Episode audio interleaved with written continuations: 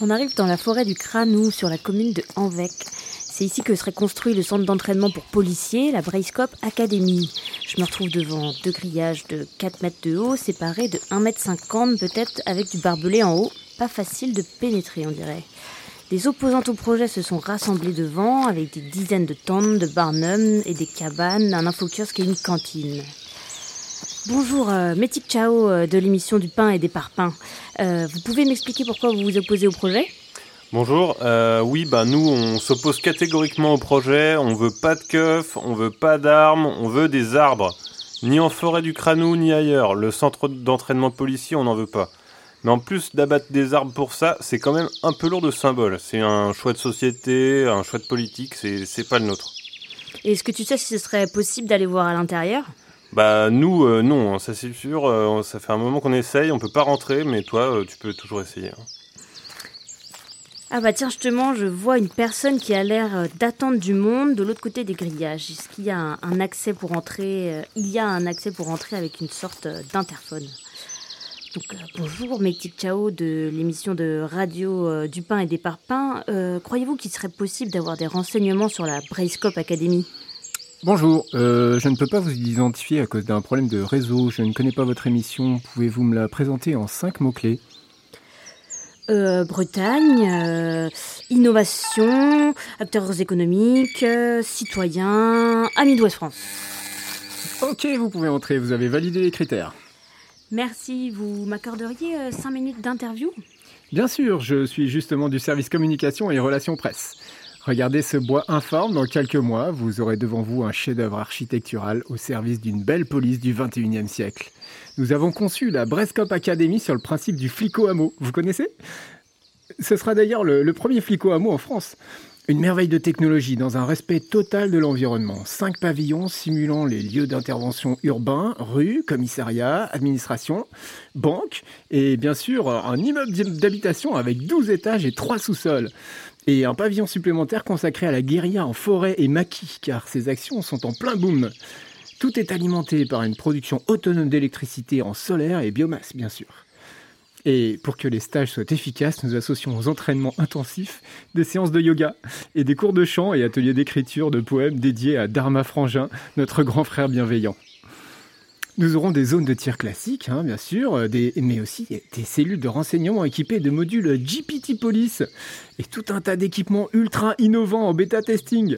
Le projet est issu d'un partenariat public-privé entre le service de l'État, le parc naturel d'Armorique et l'industrie de l'armement, des high-tech et de l'intelligence artificielle. Et comme nous ouvrons le marché de la formation à toutes les polices du monde, il y a un fort retour sur investissement pour l'État et les investisseurs privés. Ah, la connexion 5G a été rétablie. Alerte intrusion, alerte intrusion, individu indésirable repéré, danger niveau 3, intervention dans 10 secondes. Ah oui, tiens, je lis du pain et des parpaings, activité subversive, interdiction formelle d'accès. Allez, sortez-le d'ici, là, tout de suite, là. Allez. Ah, ah, mais lâchez-moi. Mais arrêtez Mais arrêtez, vous me faites mal. Au secours Ah. L'individu se débat à coups et blessures, mise en danger des forces de l'ordre. Tire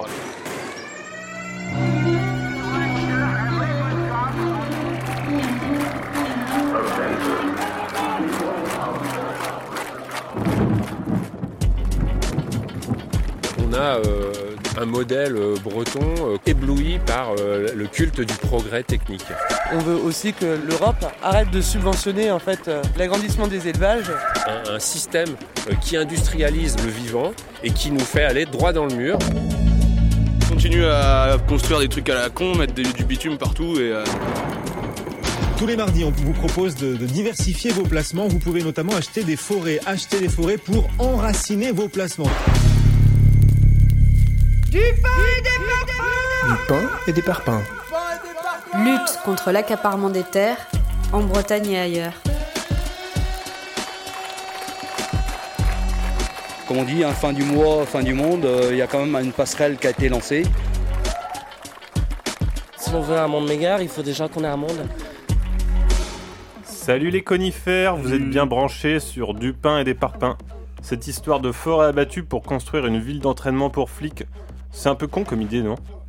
Et pourtant, la gorafisation du monde est chaque jour un peu plus grande car c'est bien ce qu'il se passe outre-Atlantique.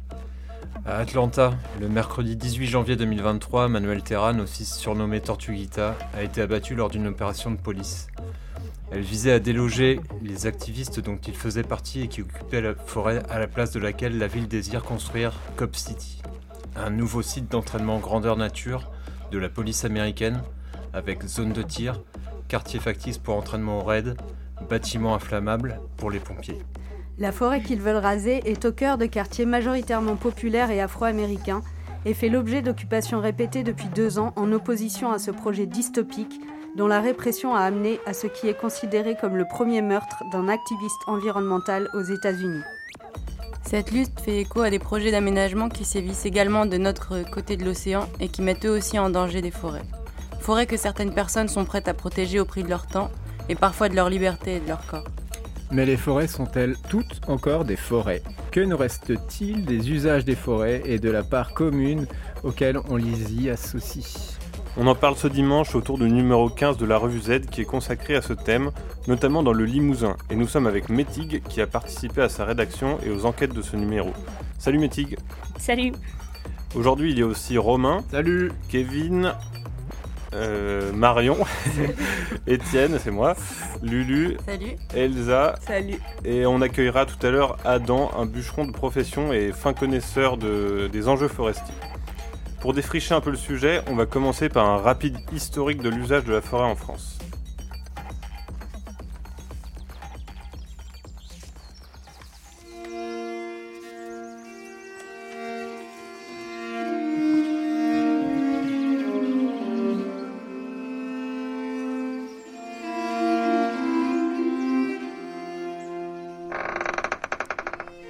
Entre le Xe et le XVe siècle, au Moyen Âge, donc, la population en Europe double, ce qui implique une forte pression sur les forêts pour laisser de la place à des champs à cultiver et à des habitations.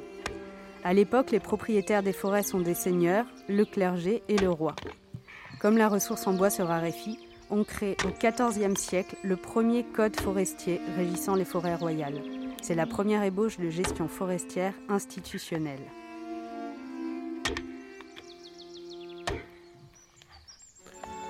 À partir du siècle suivant, les monarchies occidentales se lancent dans la grande aventure de la colonisation extra-européenne. Pour ça, et pour faire la guerre, il faut des bateaux. Et pour construire un vaisseau de guerre, il faut entre 3 et 4 000 chaînes centenaires. Les forêts en prennent un nouveau coup. Au XVIIe siècle, Colbert, le dévoué ministre de Louis XIV, commence à flipper de l'état de la ressource en bois pour la marine et commande une enquête sur l'état des forêts qui donnera lieu à une ordonnance augmentant les pouvoirs de police des maîtres des eaux et des forêts.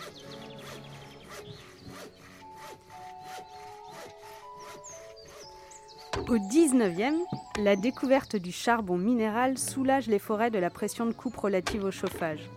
Mais le reboisement qui s'ensuit obéit malgré ça à une logique d'exploitation.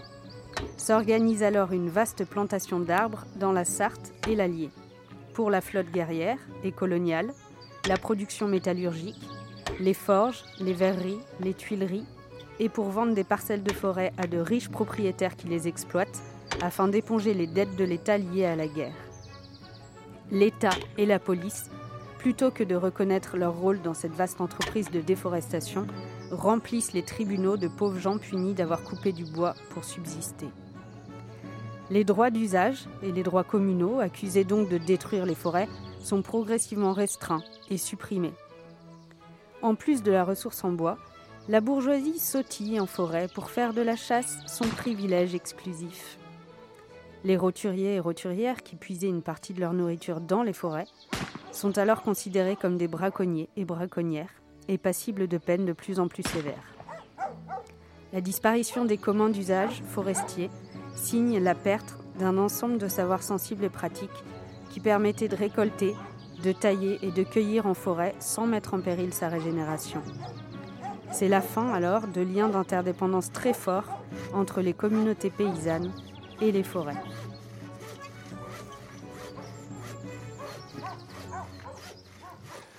Tandis que le développement industriel continue son travail d'abattage, la France s'inspire du modèle allemand pour transformer les forêts en futaies. Les futaies, ce sont des forêts de plantation pour la production d'arbres de grande dimension, au fût élevé et droit. On parle d'une futaie régulière quand les arbres plantés ont le même âge, ce qui permet des coupes. Les futaies se distinguent des taillis qui sont un peuplement d'arbres composés de rejets qui poussent sur une souche coupée. Les futaies donnent plus de bois d'œuvre pour les poteaux téléphoniques, les traverses de chemin de fer, les étais miniers, etc. Et moins de, bois vivrier et de bois de chauffage. C'est dans cette perspective industri industrielle que la plus grande monoculture française est plantée dans les Landes sous Napoléon III, ainsi qu'en Champagne et en Sologne.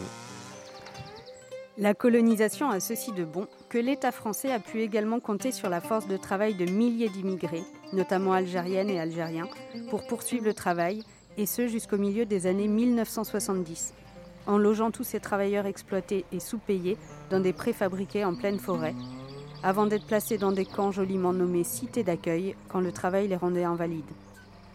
C'est à peu près à cette époque, en 1966 précisément, qu'est né l'Office national des forêts, l'ONF, un établissement public à caractère industriel et commercial. Il est créé sous l'impulsion d'Edgar Pisani, ancien préfet et ministre de l'Agriculture, qui a contribué à faire entrer l'agriculture française dans le productivisme et l'exportation. L'ONF a donc en partie succédé à l'administration des eaux et forêts qui avait été créée en 1292 par le roi Philippe le Bel. Mais petite différence quand même, alors que la mission principale de l'administration des eaux et des forêts était la protection du patrimoine forestier, l'ONF vise à, je cite, mettre sur pied une véritable sylviculture industrielle, comparable en termes de progrès et de modernisation à l'agriculture française dans le cadre de la PAC. Outil économique de la nation, la forêt devait être gérée comme un champ de petits pois et de tomates avec un souci constant de productivité et de rentabilité. C'est ce qu'écrit Martine Chalvet dans Une histoire de la forêt. Aujourd'hui encore, la filière bois est un enjeu politique, comprendre économique. Avec ses 400 000 emplois, plus que la filière automobile et son potentiel industriel. Pourtant, comme de tout temps, les habitantes et les habitants ne se laissent pas tout à fait faire à l'image du réseau des alternatives forestières fondé en 2008.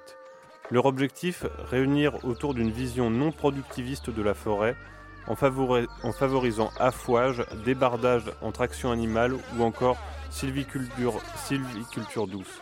Mais ces pratiques collectives sont entièrement dépendantes du bon vouloir des propriétaires forestiers, d'où l'envie de certains collectifs d'acquérir des parcelles via des groupements forestiers citoyens ou des associations. Certains et certaines choisissent de se passer de toute forme de propriété et d'occuper des forêts pour les défendre contre de grands projets industriels. Du bois des Avenières à Roibon aux forêts de Bure, en passant par celle de Hambach en Allemagne, c'est aussi là que continue de s'écrire l'histoire des communs et de la forêt.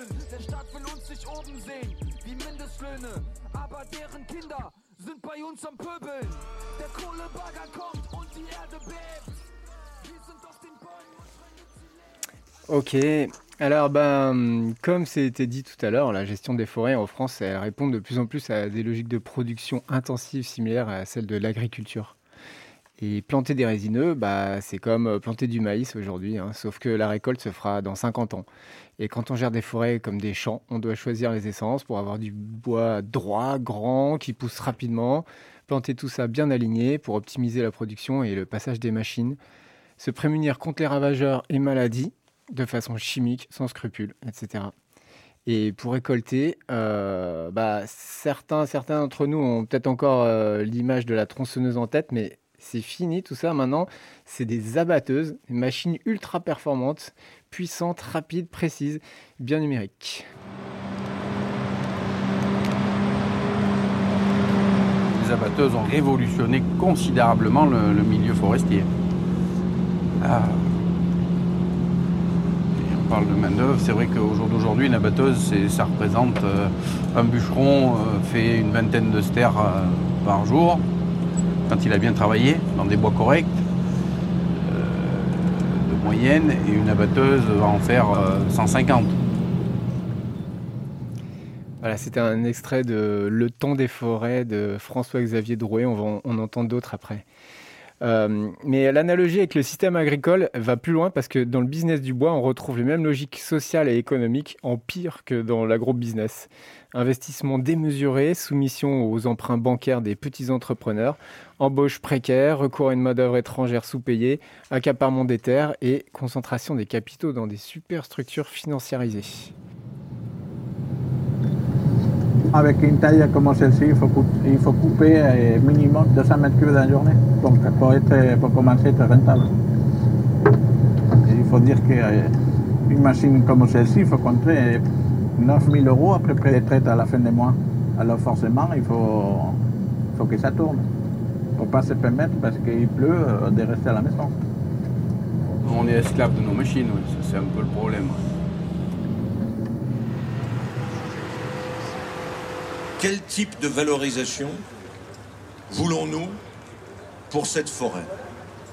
On doit quand même pouvoir à terme remplacer les énergies fossiles, tout ce qui est fossile, avec la cellulose de ces arbres. Moi j'y crois euh, profondément. il y a des industriels qui y croient. Mais c'est comme ça que se diffuse un peu partout dans quelques domaines que ce soit ce modèle économique innovant, optimiste de la France d'aujourd'hui. Voilà ce que c'est que la vision euh, business du bois aujourd'hui. Donc, quand on veut se lancer dans le bois, on commence par tout chiffrer. Sur les sites officiels, on lit par exemple que la forêt en France métropolitaine, c'est un stock de 2,8 milliards de mètres cubes de bois sur pied. Et oui, on lit ça, donc on dit plus arbre, on dit bois sur pied. Logique extractiviste. Pour se rendre compte de l'accaparement de cette richesse naturelle, on peut citer quelques chiffres sur la forêt d'aujourd'hui. En France métropolitaine, il y a 17 millions d'hectares de forêt et 8 autres dans les DOM. 25% de cette forêt appartiennent aux communes et à l'État et sont gérées par l'ONF. Et euh, donc on a déjà parlé, 75% euh, euh, c'est de la forêt privée, donc appartenant à 3,5 millions de propriétaires. Mais quel genre de propriétaires? Bah, L'énorme majorité, ce sont des petits propriétaires qui ont la plupart du temps hérité de petits bouts de forêt, ce qui donne un très fort morcellement mais c'est une minorité de propriétaires qui possèdent l'essentiel des surfaces. Dans un article de Socialter qui a été écrit par euh, Gaëtan Dubus, on a trouvé ces chiffres. En 2020, les forêts de plus de 100 hectares appartiennent à 0,5% des propriétaires et représentent 25% de la surface totale. Celles de plus de 10 hectares à 5% de propriétaires et représentent 56% de la surface. Et un dernier chiffre, en allant un peu plus loin, 20% de propriétaires ont 80% de la forêt. La concentration de la propriété est pire que dans l'agriculture. Les petits propriétaires n'ont pas accès aux organes de décision, comme euh, les centres régionaux de la propriété forestière. Les acheteurs de grosses forêts sont les riches, qui investissent leur argent dans un placement forestier pour faire fructifier ou défiscaliser leur épargne. Le placement forestier est devenu super tendance, notamment depuis le Covid où il a montré qu'il restait stable, une valeur refuge. Non seulement c'est bien greenwashé et novlanguisé, on trouve des choses comme ça par exemple sur le site des GFF, placement éthique dans un actif tangible et écologique, le groupement forestier économie solidaire. Mais en plus, il y a un soutien institutionnel qui dope la filière. Macron a annoncé dans son plan d'investissement France 2030 une aide de 500 millions d'euros à la filière bois parce que ça correspond, euh, entre guillemets, aux objectifs zéro carbone. Parce que c'est un, formidable projet, un formidable chantier écologique, environnemental et d'aménagement de nos territoires, mais qui est un projet de biodiversité, d'entretien de nos territoires et de leurs équilibres, mais aussi de capacité à valoriser des filières. Ça suppose d'investir, de réorganiser, de changer les habitudes, de construire des acteurs plus compétitifs pour résister aux grands acteurs étrangers. Ah, c'est raccord avec ce qu'on entendait tout à l'heure. Il hein. faut changer les habitudes. Il faut arrêter avec ce vieux pays euh, qui s'encroute là. Hein. Donc euh, aujourd'hui, c'est 38 millions de mètres cubes de bois qui sont récoltés et commercialisés en France, quand même. Euh, et ensuite, on l'utilise dans trois secteurs bois d'œuvre, la construction, bois d'industrie, transformation en matériaux divers par trituration et fabrication de papier, et bois énergie. Les volumes dans les deux premiers secteurs n'ont pas énormément bougé depuis 30 ans. Par contre, le bois énergie a tendance à monter en flèche. Normal, les ressources fossiles s'épuisent, on se réfugie sur le bois et on s'imagine que ça va être renouvelé pour l'éternité. Aujourd'hui, le bois énergie, c'est 47% des énergies dites renouvelables en France. Il peut prendre des formes variées, plaquettes forestières, produits connexes de scierie, produits bois en fin de vie, granulés, bûches. Il peut être utilisé dans des installations domestiques, industrielles ou collectives. Donc ça, c'est un peu ce qu'on entend, c'est le discours officiel et qu'on lit sur les, sur les sites consacrés à ces infos-là. L'idée de retourner au bois comme source d'énergie remonte au choc pétrolier, mais a dormi pendant de longues années. Et on a commencé à imaginer des solutions un peu plus high-tech dans les années 90 avec des chaudières industrielles à granulés. Les granulés, qu'on appelle aussi des pellets ou pellets par anglicisation, euh, c'est de la cire de bois compactée. Au départ, c'est une bonne idée, on récupère, on valorise des déchets de scierie. Aujourd'hui, évidemment, c'est comme pour les méthaniseurs et d'autres choses, hein, on a besoin de chair fraîche constamment pour nourrir l'ogre de la production de pellets. Et ouais, effectivement, comme tu le dis, l'utilisation du bois pour produire de l'énergie a énormément augmenté ces dernières décennies et la tendance est plutôt à la hausse. Pour de nombreux pays de l'Union européenne, le bois est vu à la fois comme une manière de reprendre la main sur leur autonomie énergétique, du coup de sortir de genre la dépendance aux puissances comme la Russie par exemple, et comme une réponse à la crise climatique, puisque l'énergie issue du bois serait neutre en carbone et renouvelable. Et moi qui connaissais pas du tout le sujet avant de préparer cette émission, j'étais bien surprise par ce que j'ai pu découvrir. Je me suis rendu compte que je connaissais aucun des enjeux liés au bois énergie alors qu'en fait ils sont au cœur des politiques de transition écologique portées par les États. Et pour illustrer un peu le discours officiel servi par les États européens et l'industrie du bois énergie, je propose d'écouter une petite vidéo promotionnelle de Dalkia, qui est une filière d'EDF spécialisée dans le développement des énergies dites renouvelables. Au-delà des promenades, la forêt peut aussi servir à faire des meubles, du papier, des maisons et même à produire de l'énergie. Ça s'appelle le bois énergie. Logique, et pour faire tout ça, on n'utilise même pas la moitié de la croissance de la forêt. Normal, sinon on n'appellerait pas ça une énergie renouvelable. Et le bois, c'est la première énergie renouvelable en France. Et comment ça marche? C'est très simple. On récupère le bois non utilisé par la filière forestière, comme les petites branches, le bois d'élagage ou le bois de recyclage. Bref, tout ce qui jusque-là ne servait à rien d'autre. C'est un peu comme quand on monte un meuble. Il reste toujours des éléments dont on ne sait pas quoi faire. Sauf que là, il permet de produire de l'énergie. On transforme tout ce bois en plaquettes qu'on emmène dans une chaufferie qui va produire de la chaleur en brûlant le bois. La chaleur est ensuite utilisée pour chauffer des écoles, des bureaux, des hôpitaux, des habitations.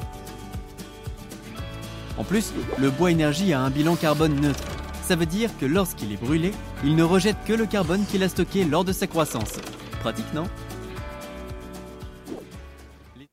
Pratique, non? Si on s'arrête à ce discours-là, on peut se dire que c'est bon, on a la solution. On coupe des arbres, on en replante, on se chauffe, on a de l'élec, les voitures roulent, les avions volent, les affaires fleurissent. Impeccable, quoi. Mais bon, ça c'est dans les pubs. Dans la vraie vie, ça sent un peu le cramé. Et pour écouter un autre son de cloche, je me suis appuyée sur les analyses de l'assaut Canopée Forêt Vivante, qui fait un gros taf de veille et d'information sur ces questions. Et il y a plusieurs aspects problématiques dans le développement de la filière bois-énergie, qui sont principalement liés à son industrialisation et du coup à la forte hausse de demande de bois qui l'accompagne.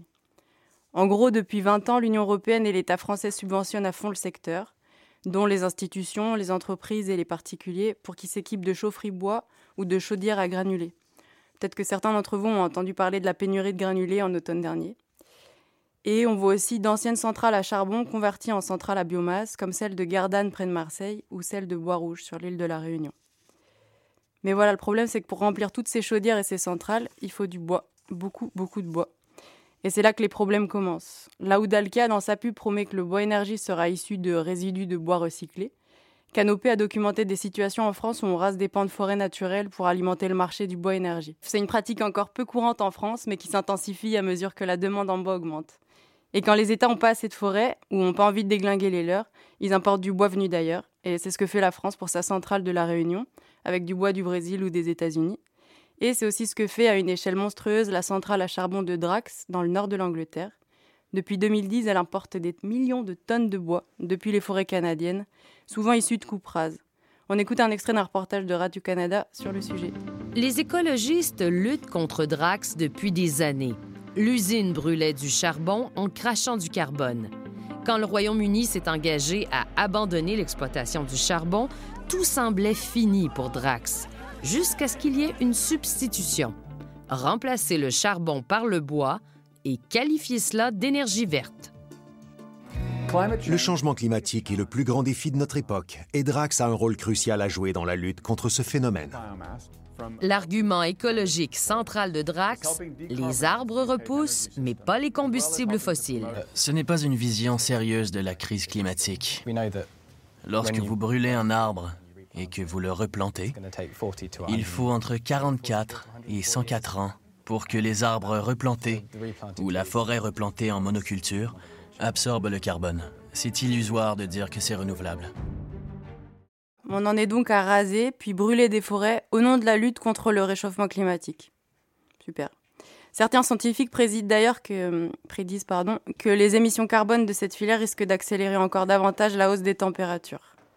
Bref, le bois qui pourrait être une ressource énergétique moins dégueulasse que le nucléaire, le pétrole, le gaz ou le charbon, si on s'en servait un peu plus sobrement et plus intelligemment, se convertit surtout en un bon moyen, bien vert, de faire perdurer le système capitaliste et ses besoins sans limite. Alors avant d'accueillir Adam, on va faire une petite pause musicale en écoutant euh, le collectif Doogie qui s'est inspiré du coup de Douglas avec Recrue d'essence. C'est des habitantes et habitants et des visiteurs en livradois qui ont décidé de passer à l'action pour faire entendre une autre voix dans la forêt. Entre nous y a un fossé, toi t'es bon qu'à faire du Douglas. Papy fait du sable, allô allô allô, million de dollars, papy tu veux ça? Papy fait du sable, allô allô allô, million de dollars, papy tu veux ça? On est un gang, oh gang, nous on joue pas bang bang bang. On est un gang, oh gang, nous on joue pas bang bang bang. Bla bla bla bla doogie, ne plante pas que du doogie dans le sol. Bla bla bla bla doogie, ne plante pas que du doogie dans le sol. Doogie, doug doug doogie, ne plante, ne plante pas que du doogie dans le sol. Doogie, doogie, doogie, ne plante pas que du doogie dans le sol. Ah, depuis longtemps, je vois que ça. Depuis longtemps, je vis que dans ça. Depuis longtemps. Ah, ah, je vois que ça. Bye bye, j'ai bien besoin d'un bail. Ta plante assez mort, là c'est pas le time pour toi. C'est barré fort, là tu fais pas d'effort. Ces bails là, c'est pour des fous comme nous. Raquer pour des poètes, ça va claquer. Pour des poètes, ça va claquer, crack. Pour des bons bails, ça va grave, crack. Je crois que c'est leur ding dong. Nous on est futés, on veut plus de vraies forêts. Nous on est Bla bla bla bla doogie, ne plante pas que du doogie dans le sol. Bla bla bla bla doogie, ne plante pas que du doogie dans le sol. Pays Noir, Bretagne, Normandie, Aquitaine.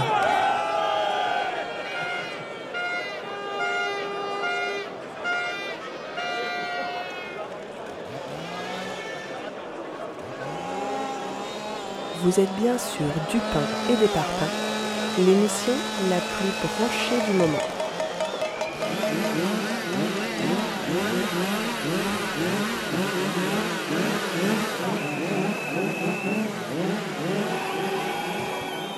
Voilà, c'était une euh, belle manif de l'ONF euh, qu'on a, pioché dans Le Temps des Forêts, encore ce film de François-Xavier Drouet. Et je passe euh, la parole à Mehdi qui va nous explorer un peu plus le greenwashing autour de la forêt. Ouais, bah, je voulais commencer par, euh, par parler de l'aspect un peu euh, marketing, comme euh, il y a de plus en plus d'entreprises qui proposent aux, aux consommateurs et aux consommatrices de planter un arbre, par exemple, pour un produit acheté, comme Yves Rocher ou la bière Brewdog ou euh, la marque de prêt-à-porter euh, Promode, par exemple. Donc c'est bah, une manière pour les marques de, verdir leur image tout en poussant à la, à la consommation. Donc euh, les consommateurs et consommatrices ont ainsi l'impression de faire des achats dits conscients ou responsables qui leur permettent de s'offrir une bonne conscience et de sauver la planète parfois avec sa carte bleue et depuis son canapé. Donc euh, du côté des entreprises, bah, comment ça marche? Souvent, elles font appel à, des organisations, à des ONG qui ont pour but de planter des arbres euh, à travers le monde. Et en France, euh, c'est la société Reforest Action qui est le leader du marché, avec presque 18 millions d'arbres plantés. à travers le monde. Euh, elle compte parmi ses partenaires les grandes sociétés en tout genre comme Blablacar, AXA, La Maïf, CDC Habitat, Engie, Enedis, Pampers, PDG, Decathlon, Vinci, Énergie, BNP Paribas, etc. Et donc, elle agit en France dans des forêts privées et des parcelles gérées par l'Office national des forêts ainsi qu'à l'étranger. Les entreprises ont le choix entre plusieurs solutions clés en main, financer la plantation d'arbres à travers le monde via les diverses ONG ou des projets de préservation des forêts existantes.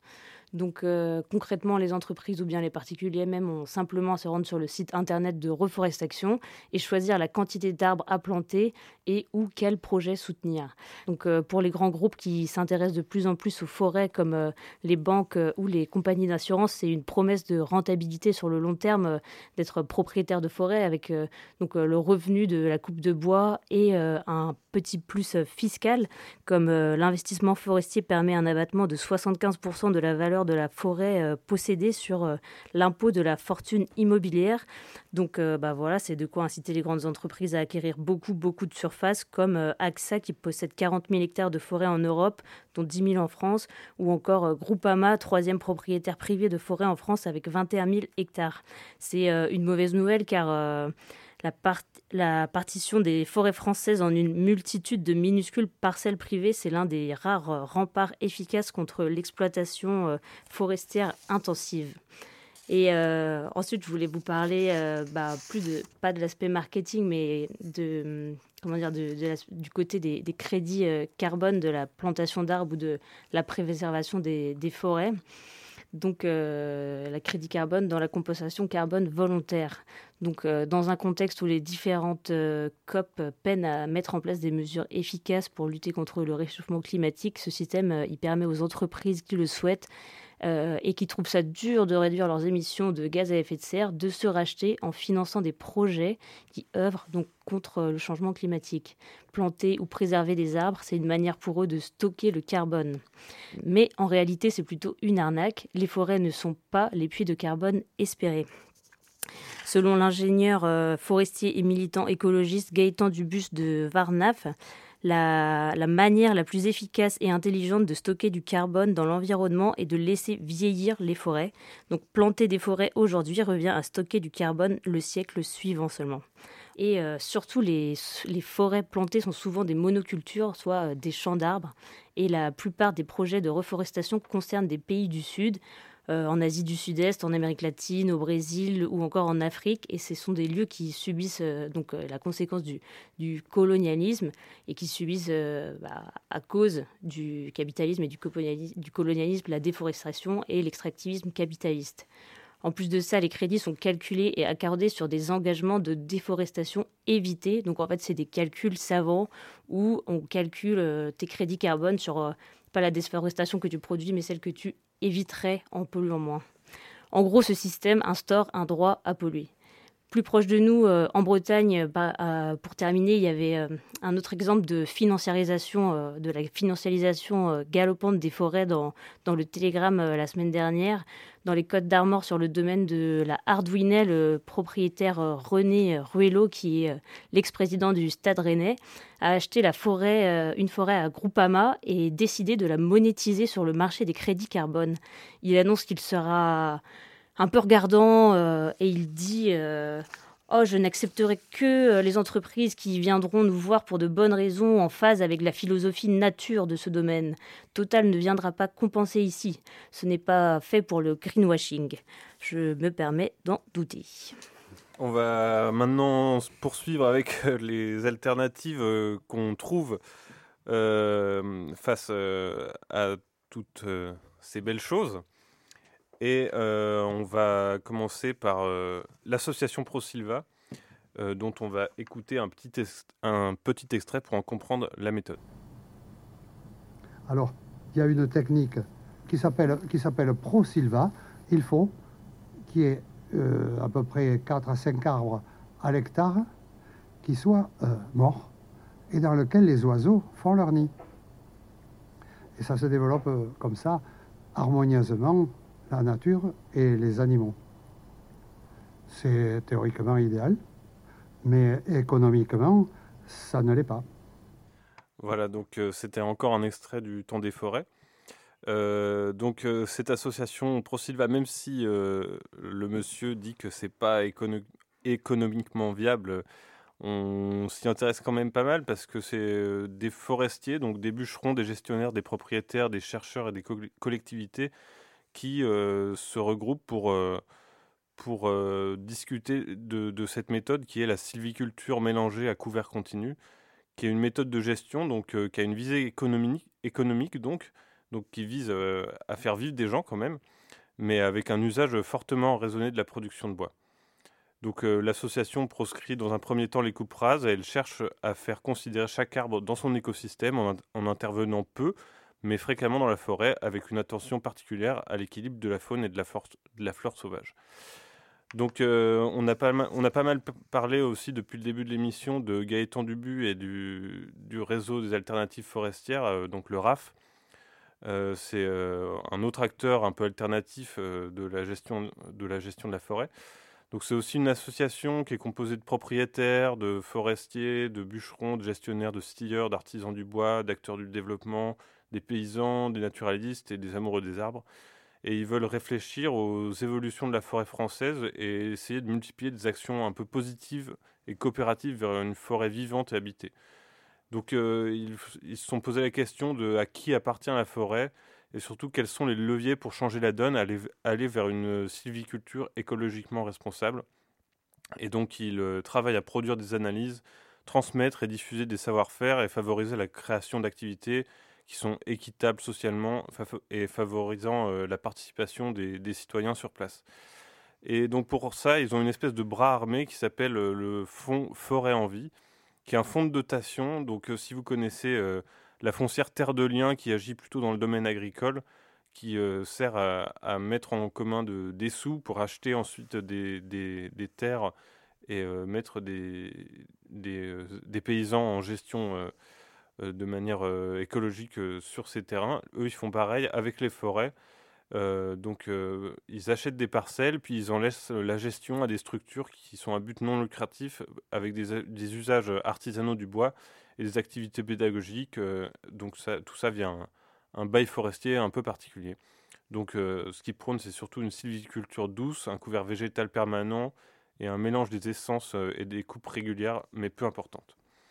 Sinon, on a aussi euh, les groupements forestiers citoyens et écologiques, les GFCE, qui sont, elles, des initiatives euh, citoyennes pour acheter collectivement ou mettre en commun des parcelles forestières pour lutter contre l'enracinement, comme, euh, comme on, en a parlé, donc principalement du pin Douglas chez nous, et donc sauvegarder par là des, des parcelles et préserver la biodiversité, donc euh, avec une gestion collective assez douce. Quelques exemples, on a euh, dans le Périgord l'Oupicato, euh, le chat sauvage dans le Morvan, les forêts en devenir d'Ille-et-Vilaine, et récemment, donc, on a appris la, création de Sherwoods aussi en Ille-et-Vilaine, et Quad Trégorn dans le 22, dans le 22 donc les, Côtes d'Armor. Sinon, on a encore l'ONG donc Canopée Forêt Vivante qui fait elle plutôt des analyses et du plaidoyer pour euh, lutter contre l'industrialisation de la forêt et aller vers des politiques en faveur d'une gestion douce et en reconnaissant d'autres usages que celui euh, la voyant comme un simple gisement de production forestier. Cette euh, ONG fait partie d'un collectif d'organisations, l'Appel pour des forêts vivantes, qui, avec le RAF et des GFCE et d'autres organisations, sont une force de veille citoyenne et de contre-pouvoir face aux lobbies financiers, dont les appétits, euh, on, l'a vu, euh, sont euh, très grands sur les ressources forestières.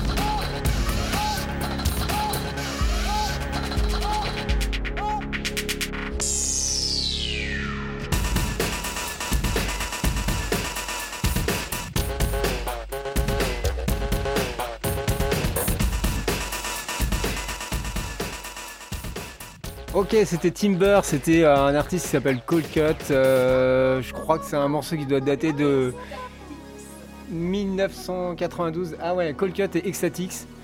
Et euh, c'était à l'époque euh, super militant. ils avaient fait un morceau avec des sons extraits d'un film de Greenpeace sur la déforestation, mais plutôt la déforestation côté forêt primaire en Amérique. Voilà, Timber, Cold Cut. Voilà, et maintenant, donc on a, on a parlé des, alternatives euh, tout de suite, et euh, on accueille euh, Adam. Donc Adam qui fait aussi partie des alternatives. Donc on a parlé de qui est un alternatif pur et dur. on a parlé, on a parlé pas mal du, volet un peu dégueulasse. Là, on, vient de parler de, greenwashing, un petit peu de du RAF et etc. Toi, Adam, tu fais partie d'une association finistérienne ou en tout cas basée dans le coin. Est-ce que tu veux bien nous la présenter? Ouais, alors euh, je fais partie d'une association, qui s'appelle euh, Quad en Arvorique et qui a été créée en 2016 d'un élan surtout de, dépit et d'énervement vis-à-vis de, comment était traité le bois sur les talus et euh, de se dire qu'en Bretagne, parce qu'elle n'est pas que dans le Finistère, elle, prend plutôt toute la Bretagne bretonnante, l'association, et de se dire que bah, il y avait énormément euh, le bois jusqu'à il n'y a pas si longtemps que ça venait des talus en, Bretagne, et que là ces bois-là n'étaient plus euh, à destination de, de, faire du bois d'œuvre, donc du coup de la construction, de la charpente, de la menuiserie, mais partaient en fait dans des gros boyeurs pour faire du bois énergie, donc bois plaquette, ou après maintenant on connaît un peu plus bois, pelé. Et donc du coup, euh, il y a des gens là qui se sont retrouvés autour de ça et qui ont monté euh, une association, euh, donc celle-là, Quatorn Arvorique, et, et, qui a tourné très bien jusqu'au jusqu'au confinement. Très bien, bon, à un moment un peu plus compliqué, mais évidemment avec ses hauts et ses bas, comme toute association. Et cette association a pour but, en fin de compte, de de, elle a plusieurs buts, mais ces deux grands points, c'est euh, rapprocher euh, les, acteurs, c'est un gros mot les acteurs, mais les personnes qui sont intéressées autour du bois. Donc ça va aussi bien d'un charpentier qu'une personne euh, qui a toujours, bah, qui aime bien les champignons ou même qui a toujours bien aimé aller en, forêt, et rapprocher tous ces gens-là autour de, bah, de qu'est-ce que ça peut être le bois, qu'est-ce que ça peut être la forêt, et de faire des liens. Et ces liens-là, c'est aussi bien ben, qu'un charpentier puisse venir en forêt qu'on lui raconte ben voilà qu'est-ce que ça peut être de faire de la gestion euh, forestière mais aussi euh, de l'écologie euh, forestière en tant que telle. Et c'est aussi aux forestiers d'aller voir les charpentiers. Et donc du coup il y a ce grand grande face de l'association qui est en fait les rencontres. Et il y a une autre face qui je parle des deux faces qui ont assez bien marché mais qui était surtout celle-là était était une grosse volonté c'était de créer un marché du bois local avec des petites annonces et donc du coup que les gens puissent s'en saisir et euh, tout de suite ben, que ça passe à travers ces petites annonces. il y avait un site euh, internet et euh, donc du coup il y avait les, les gens qui éditaient les, annonces qui, nous, qui, nous, qui étaient ramenées sur le site. Et donc voilà, ça, ça devait marcher, ce qui a marché pendant un temps, mais il faut le tenir. Et, et c'est beaucoup de travail. Et donc du coup je pense qu'il y a eu une, baisse de régime jusqu'au confinement et le confinement a un peu ratiboisé tout ça.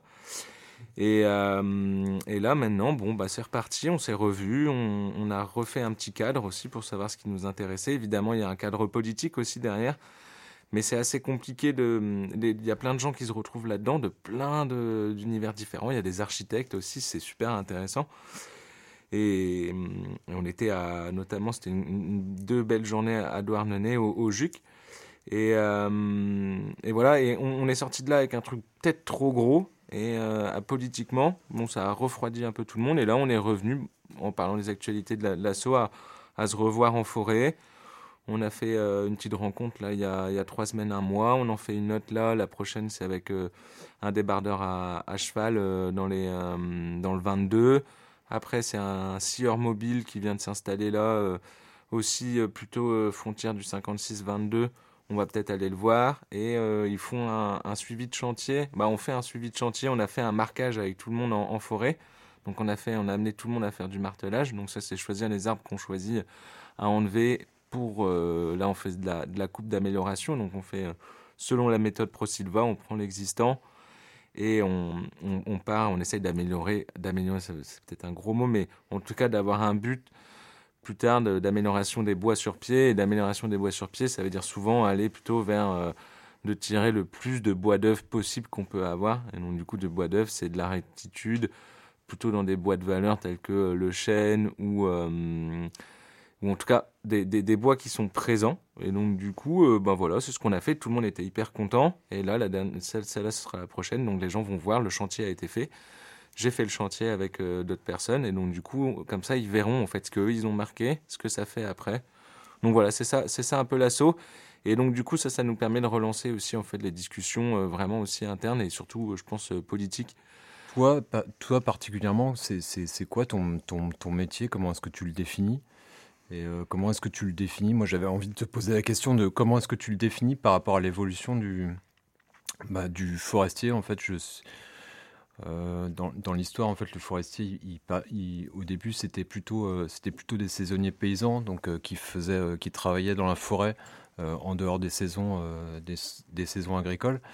Il y a eu une période de, de salariat. On a vu aussi que c'était c'était pas mal devenu des, entre- des auto-entrepreneurs. Il y a aussi euh, euh, Marion qui l'a rappelé tout à l'heure, je crois, euh, de l'exploitation aussi de, gens qui étaient issus des, anciennes colonies ou des colonies. Et, et là, en fait, c'est quoi Comment est-ce que toi tu te, enfin déjà présenter un petit peu ton métier et comment est-ce que tu, comment est-ce que tu te considères? C'est- quoi ton statut? Et est-ce que euh, finalement le le- l'évolution politique en fait de, ces métiers-là ou le but de ces métiers-là, il passe pas aussi par euh, l'évolution du métier? Et euh, voilà. Ouais. Alors, moi, il n'y a pas d'auto-entrepreneur en forêt. Il n'y a pas le droit. Quand tu es bûcheron, il faut être forcément être en ETF, c'est en entreprise de travaux forestiers. Donc c'est une semi-protection, parce que bon, si on pouvait, on connaît le statut, mais peut-être que ça passera un jour auto-entrepreneur. Bon, nous, euh, je dis nous parce que moi je le vois pas. Il faut, on est, on peut pas être tout seul dans la forêt, surtout pas.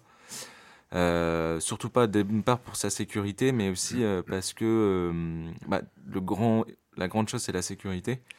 Et de l'autre chose, c'est parce que en fait, c'est mieux de faire ça tous ensemble, euh, même d'une part humainement, et parce qu'on voit pas les, les arbres de la même, même manière à chaque fois et tout ça, et que quand tu es en galère, ben, être à deux ou trois, c'est toujours mieux pour, pour s'entraider. Alors je vais dire on, mais c'est des personnes avec qui on, euh, que je m'entends bien et ou avec qui on, on a eu, je dis, on a eu un bon feeling tous ensemble et, euh, et on a envie de faire quelque chose. Alors maintenant, on l'a pas encore exactement trouvé parce que c'est pas forcément facile. Il y a euh, des chemins qu'on est en train de creuser, mais qu'est-ce que je fais moi? Moi, je, suis un gestionnaire entre guillemets, mais c'est un gros mot aussi. Je suis un gestionnaire et bûcheron. Alors l'idée, c'est de de de faire de la gestion forestière. Donc du coup, euh, selon les méthodes, euh, notamment ProSilva, où on dirait plutôt autour de euh, douce et proche de la nature. Et donc du coup là, c'est tout un travail. Il y a tout un côté de travail autour d'inventaire. Donc on, regarde ce qu'il y a dans la forêt en termes de... Là, c'est plutôt la dendrométrie, donc le nombre des arbres, leur taille, leur diamètre, tout ça. Et aussi au niveau du sol, parce que c'est le sol qui fait évidemment la, richesse de la forêt. Et donc tout ça, ça donne des, des- des résultats. Et grâce à ça, après, on fait des plans de gestion, entre guillemets, qui durent sur 10-15 ans. Et nous, du coup, eh ben, en fait, on propose euh, le plan de gestion et on propose après euh, de aussi faire la coupe, quoi. Et donc, du coup, grâce au fait aussi que comme on est inséré dans, dans pas mal de personnes qu'on connaît qui travaillent le bois, euh, des menuisiers, des charpentiers, tout ça, on est aussi, en fait, presque des déboucheurs parce qu'on sait souvent à qui va partir le bois, quoi. Donc voilà, alors pour l'instant, c'est ce qu'on a fait. Là, les chantiers qu'on est en train de faire euh, cette temps-ci, c'est plutôt autour de... euh, c'est nous qui avons fait les inventaires, on a fait euh, le marquage, et là, on est en train de faire la coupe. Et en plus, on sait où part le bois déjà, quoi. Et du coup, euh, c'est, tu pourrais nous dire euh, dans quelle forêt tu, tu travailles? Enfin, à qui appartiennent en fait ces forêts? C'est, c'est pas les tiennes, j'imagine? Euh, C'est celles de l'ONF C'est celles de pro- propriétaires privés euh Alors ça serait celle de l'ONF, c'est impossible parce que l'ONF, en fait, euh, c'est du coup les, les- les agents de l'ONF font le premier travail de gestion avant et de commercialisation aussi en fait. Mais eux, ils, ils touchent jamais de tronçonneuse. Euh, mais d'autres équipes hein, touchent des tronçonneuses à l'ONF de moins en moins, c'est un gros problème aussi. Il reste des sylviculteurs à l'ONF. Mais ça, c'est un métier hyper intéressant dont on en a besoin beaucoup. Mais à part ça, non, les, les personnes avec qui on travaille, c'est principalement des propriétaires privés. Euh, là, c'est deux, les deux dernières, c'était des propriétés euh, chez des propriétaires privés, euh, dont euh, et comment dire ça, bah, en fait, on, on peut, on pourrait accéder aussi à la, à la demande publique, mais là, c'est se mettre sur le marché public et après acheter des, des, des lots ou euh, se mettre en, en- sur les, les, les ventes de les, sur les ventes de coupe, quoi. Des, des lots, c'est c'est des parcelles. en fait. Ouais, des, des lots, c'est des parcelles. En fait, c'est les bois qui sont sur les parcelles, ouais. Et, et dont l'ONF euh, propose chaque année à des ventes euh, qui sont groupées, en fait. Et après, tu peux te porter acquéreur euh, de, de, de ces lots-là, entre guillemets, ouais. Mais non, nous, ça, va être principalement avec des, propriétaires privés. Euh, ce qui est ah, hyper intéressant aussi parce que du coup, euh, c'est euh, là on, on arrive sur des moments. Bon, malheureusement, c'est des propriétaires privés. Bon, la propriété privée, tout ça, ça nous embête toujours. Mais ce qui est intéressant, c'est que là, du coup, on, vit aussi un, moment de partage dans le long terme et autour du bois, quoi, avec ces gens-là. Et c'est ça qui est assez intéressant, c'est que il y a quand même un truc assez personnel et, et pas mal euh, d'émotionnel autour de ces bois-là. Souvent, c'est c'est pas des premiers acquéreurs, c'est des gens qui c'est des parents, les grands-parents. Et des fois, il y a eu un abandon de, gestion, en tout cas de travail dans la forêt. Donc, du coup, ils sont hyper contents qu'il y ait du monde qui s'en occupe, ou en tout cas qui s'en occupe, je sais pas si le mot c'est s'en occuper, mais en tout cas qui vont dedans et qui font des choses avec ce qu'il y a, quoi. Et, euh, c'est plutôt ça vers quoi on se tourne là. Et l'idée, ben, c'est d'avoir euh, plein de gens euh, avec qui faire ça, quoi. Et l'idée, c'est pas que nous, on ait que le savoir, c'est aussi ben, que ces gens-là viennent en forêt. Ces gens-là sont complètement, on est tous capables de, euh, de faire de la gestion forestière. C'est un truc qui est, qui, a, qui est assez lié au sens aussi visuel, mais aussi de. Évidemment, la logique, c'est le truc le moins partagé, mais c'est ça qui est trop bien, c'est que chacun a aussi la, la forêt un peu à son image. Et aucun marquage, si on fait, on parlait du martelage avant, euh, n'est le même en fonction des, gens. Donc du coup, c'est euh, c'est ça qui est intéressant. Et là, du coup, euh, nous, c'est avec ces gens-là avec qui on travaille. Mais là, par exemple, on a aussi le PNRA. Moi, je les ai appelés il n'y a pas très longtemps. Il y a 7 hectares de forêt euh, qui est à Anvec. Et ben là, il y a peut-être des choses à faire. Et ça change complètement la donne parce que c'est plus du tout le même rapport. C'est avec le PNRA, donc le Parc naturel régional d'Armorique. Et là, on va plutôt vers une notion, on va faire peut-être relancer de l'affouage. Donc l'affouage, c'est que quand les, les gens d'un village, en fait, les bois ont été notés et ils ont un droit en fonction, euh, chaque habitant aura tant de pourcentage de- du bois. Et donc voilà, faire peut-être des choses comme ça. Donc c'est ramener aussi à, une notion du- de, ce gros mot qui devient un gros mot de, commun, entre guillemets.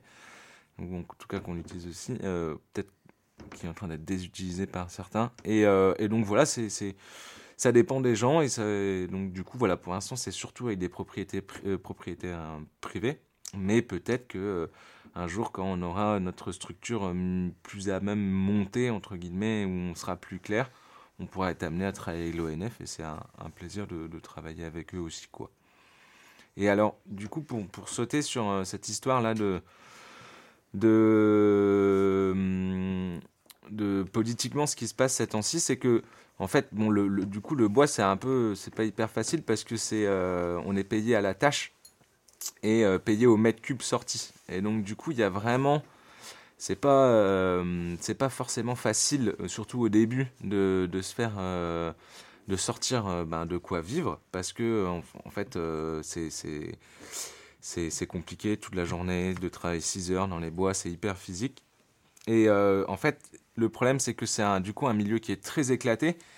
Et nous, on s'est dit, et on se dit, et c'est vraiment un truc qui travaille un peu tout le monde, notamment à Quatin Arvorique, ça serait de monter un syndicat des gens qui travaillent le bois. Et en fait, ça nous permettrait aussi de peut-être de repasser à un truc où c'est nous qui décidons des prix. Parce que pour l'instant, c'est les négociants qui décident des prix sur pied. Donc les propriétaires, ils touchent pas mal d'argent, notamment, et d'accord, c'est intéressant, mais les personnes qui prennent le plus de risques, c'est les bûcherons. C'est des gens où, euh, qui, c'est un des deux corps de métier en France qui fait euh, tous, les, tous les ans le top 3 des, des personnes qui, qui meurent le plus. Et ils sont payés une misère, euh, que ce soit dans une abatteuse ou sur, sur pied. Et donc, du coup, évidemment, c'est pour ça qu'il y a beaucoup de gens qui vont en abatteuse, parce qu'il y a cette course aussi au, au rendement. Mais comme on connaît, comme on a connu en agriculture et qu'on connaît toujours aujourd'hui, Et donc, du coup, voilà, l'idée, c'est aussi, ben, évidemment, il va falloir se fédérer. Le prix, évidemment, euh, en Auvergne et en Bretagne n'est pas le même. C'est normal, c'est pas les mêmes bois, donc c'est pas les mêmes réalités. Mais euh, déjà, on a quelques bûcherons euh, et euh, bûcheronnes euh, dans, euh, sur le territoire en Bretagne. Bon, ben, en fait, il faut qu'on se rencontre tous. Il faut qu'on arrive à monter une structure euh, syndicale, un peu peut-être sur le même euh, effet qu'avait fait Mingam et aussi les récolteurs d'algues, des choses comme ça. Donc ça, on est vraiment en train de réfléchir et on sait que ça, d'une part, ça nous fera du bien euh, humainement, mais aussi ça fera du bien à tout le monde de se dire bon bah voilà, il y a une structure qui nous avec qui on peut s'entendre, qui et on peut bah voilà, on va décider en fait de notre avenir tous ensemble quoi. Donc euh, donc voilà, c'est comme ça qu'on essaye de se placer et qu'on essaye de construire petit à petit. Mais il faut pas oublier qu'en face de nous, on a quand même une machine euh, qui est très forte et notamment ouais, qui, et qui économiquement pèse très lourd. Donc on sait qu'il va falloir se battre, mais ça, on n'a pas peur de ça, donc euh, ça va être bien. Très bien. Bah, je, je crois qu'on a. Je suis désolé, Adam, on approche de la fin. Mais, mais ouais. du coup, je Je voulais termine. faire en, de- en des annonces. Oui, oui, termine. Ouais. Je t'en prie. Je termine sur Saint-Rivoal alors. Ouais, tu peux. Ouais, Voilà. ouais, voilà, c'est c'est- c'est- ça. bah voilà, super. Et ben non, mais on va on va terminer sur Saint-Rivoal parce que bah il y a eu le feu dans les monts d'Arrêt cet été et puis bon bah on était tous là hop hop hop, euh, pas super rigolo. Et donc du coup euh, et ben on s'est retrouvé avec euh, bah, des gens des monts d'Arrêt ou des gens qui étaient bah, qui étaient intéressés et donc du coup en en mai vers le, le deuxième week-end de mai donc plus le 12 ou le 13 bah là on invite pas mal de gens à venir discuter de ce que c'est la forêt. Euh, même si c'est pas forcément que la forêt qui a brûlé euh, cet été, mais euh, voilà, il y a, eu des, plantations qui ont brûlé et c'est aussi sur l'eau parce que là c'est hyper lié, donc notamment avec tous les problèmes de l'eau qu'il y a eu cet été. Donc voilà, c'est ouvert à tout le monde et on attend tout le monde avec grand plaisir et, bonheur pour discuter de tout ça et voilà. Et de toute façon, on viendra t'interviewer, on viendra peut-être enregistrer en, En plus, forêt En forêt En forêt Bah ouais Déjà, ouais, ouais, non, on, a- on s'était engagé peut-être, euh, en tout cas, euh, l'émission du Pain des Parpins, je sais pas, mais on avait dit que Piquet pourrait faire éventuellement un petit plateau là-bas et euh, suivre les débats, et voilà. Si on a le droit de- d'enregistrer, évidemment. En dehors de la Bretagne, la forêt est aussi la première proie de la bétonisation autoroutière et ferroviaire, comme les projets d'autoroute Toulouse-Castres ou de lignes à grande vitesse du sud-ouest de l'implantation de centrales industrielles de panneaux photovoltaïques comme le méga projet Oriseo sur plus de 1000 hectares, ou la multitude de petits projets euh, sur 600 hectares de forêt au pied de la montagne de Lure.